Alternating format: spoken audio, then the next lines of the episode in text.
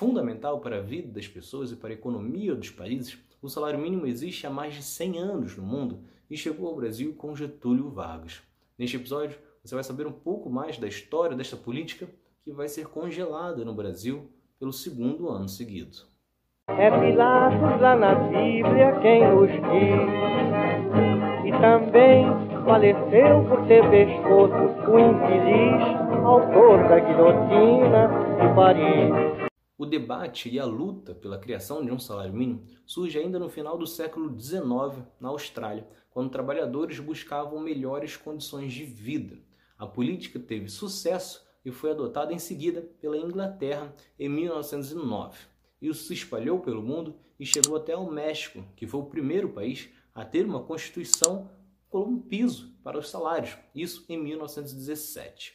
No Brasil, essa luta começou também nesta época, até porque até 1888 o regime era escravocrata. Só que além da abolição, este período é marcado também pela vinda de imigrantes europeus que já haviam vivenciado a luta operária na Europa e, portanto, já eram mais familiarizados com as ideias de sindicatos, greves e protestos. No entanto, foram poucos direitos adquiridos nas primeiras décadas do século XX. A história só começa a mudar um pouco quando Getúlio Vargas chega ao poder em 1930 e cria o Ministério do Trabalho e a Justiça do Trabalho.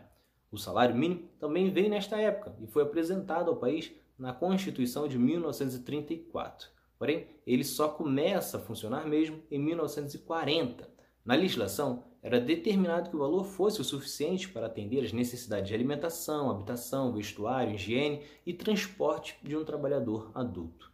A partir de 1946, a nova Constituição alterava isso e considerava que o valor deveria atender às necessidades de toda uma família e não apenas de um indivíduo. O valor médio corrigido pela inflação e convertido para a moeda atual é que o salário na época seria equivalente a R$ 1.202,29. O próprio Diese, que publicou este estudo, apontou que uma conversão em um período tão longo, com diversos surtos inflacionários, não dá para ser extremamente preciso, mas serve para dar uma dimensão da situação. Este salário seria mantido por no máximo três anos e, dentro deste período, teria que ser alterado e foi reajustado em 1943 com um ligeiro aumento. Só que depois saiu Getúlio e entrou Dutra e ocorreu um congelamento do salário. O novo reajuste só foi ocorrer em 1952, nove anos depois, ou seja, quando o salário já havia tido uma queda no poder de compra.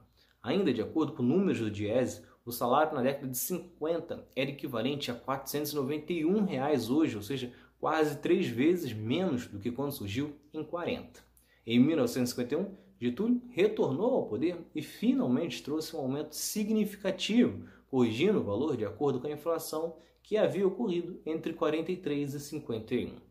Quando JK assumiu o poder, ele manteve a política de valorização do salário. Neste período, Vimos então o salário alcançar o maior valor até então, equivalente a R$ 1.732,28, de acordo com o mesmo Diese. O mesmo fez João Goulart, que chegou inclusive a dar um aumento de 100% no salário mínimo em fevereiro de 1964, com o objetivo de dar de fato poder de compra em meio à inflação ocorrida nos anos 50. Só que ainda em 1964, os militares dão um golpe e colocam em ação o plano de ação econômica do governo, que tinha, entre outras medidas, o arroxo salarial.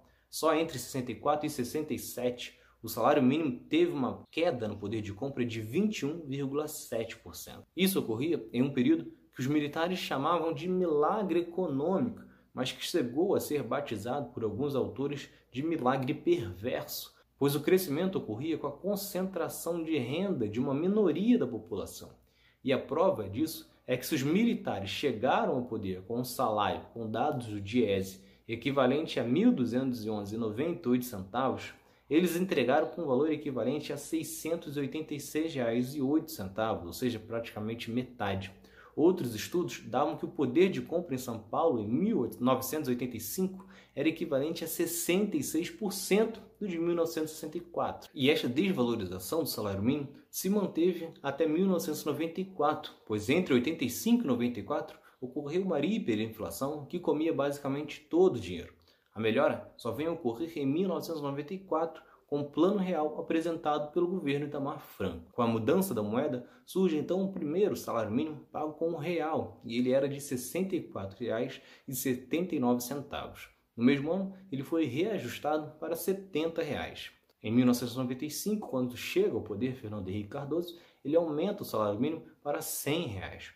O valor era suficiente para comprar 1,2 cestas básicas que tinham um valor médio de R$ 85,79. Até o final do mandato de Fernando Henrique, o salário mínimo aumentou 100%, chegando a 200. Como a inflação acumulada no período foi de 69,95%, o salário teve um ganho real de 17%. Lula, então, assumiu em 2003, aumentando para 240 reais, e até o final do primeiro mandato entregou com um salário de 350. O crescimento veio acompanhado de poder de compra, pois ainda no primeiro mandato, o governo Lula aprovou uma política em que o aumento do salário mínimo seria a soma da inflação com o crescimento do PIB. Então, automaticamente, corrigiria a alta dos preços e ainda teria uma quantia a mais. Quando terminou o governo, em 2010, o salário era de 510 reais, ou seja, um crescimento de 112,50%.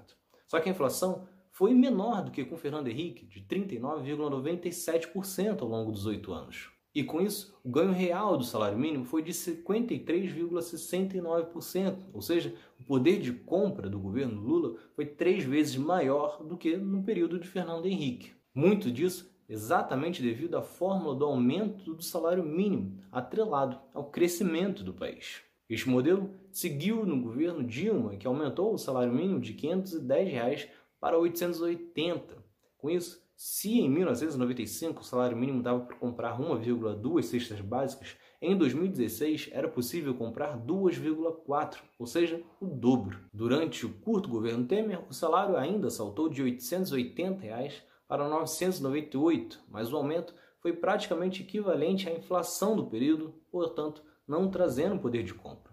Só que quando Bolsonaro chegou ao poder, ele acabou com a política de atrelar o crescimento do país ao aumento do salário, e com isso vamos para o segundo ano seguido sem aumento real.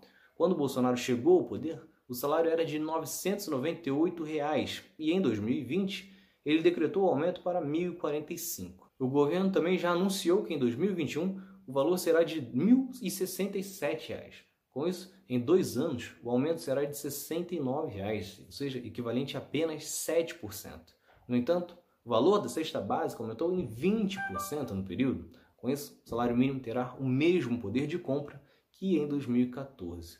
A política de não valorização é péssima não só para os trabalhadores, como para o país em geral, com rendas cada vez menores, o povo consome menos e, consequentemente, ocorrerão menos investimentos no país. Além disso, para cada um real de aumento no salário mínimo, o governo arrecada mais 54 centavos em impostos, ou seja, mais da metade volta para o próprio bolso do governo. E não adianta alegar que o mercado se ajusta e pagará salários maiores, afinal, 41% dos trabalhadores autônomos, ou seja, que não estão protegidos pelas leis trabalhistas como o salário mínimo, recebem menos de um salário mínimo por mês. Então é isso. Se vocês gostaram, se inscrevam, ativem as notificações e continuem acompanhando. Tem mais outro lado da história por aí. Valeu!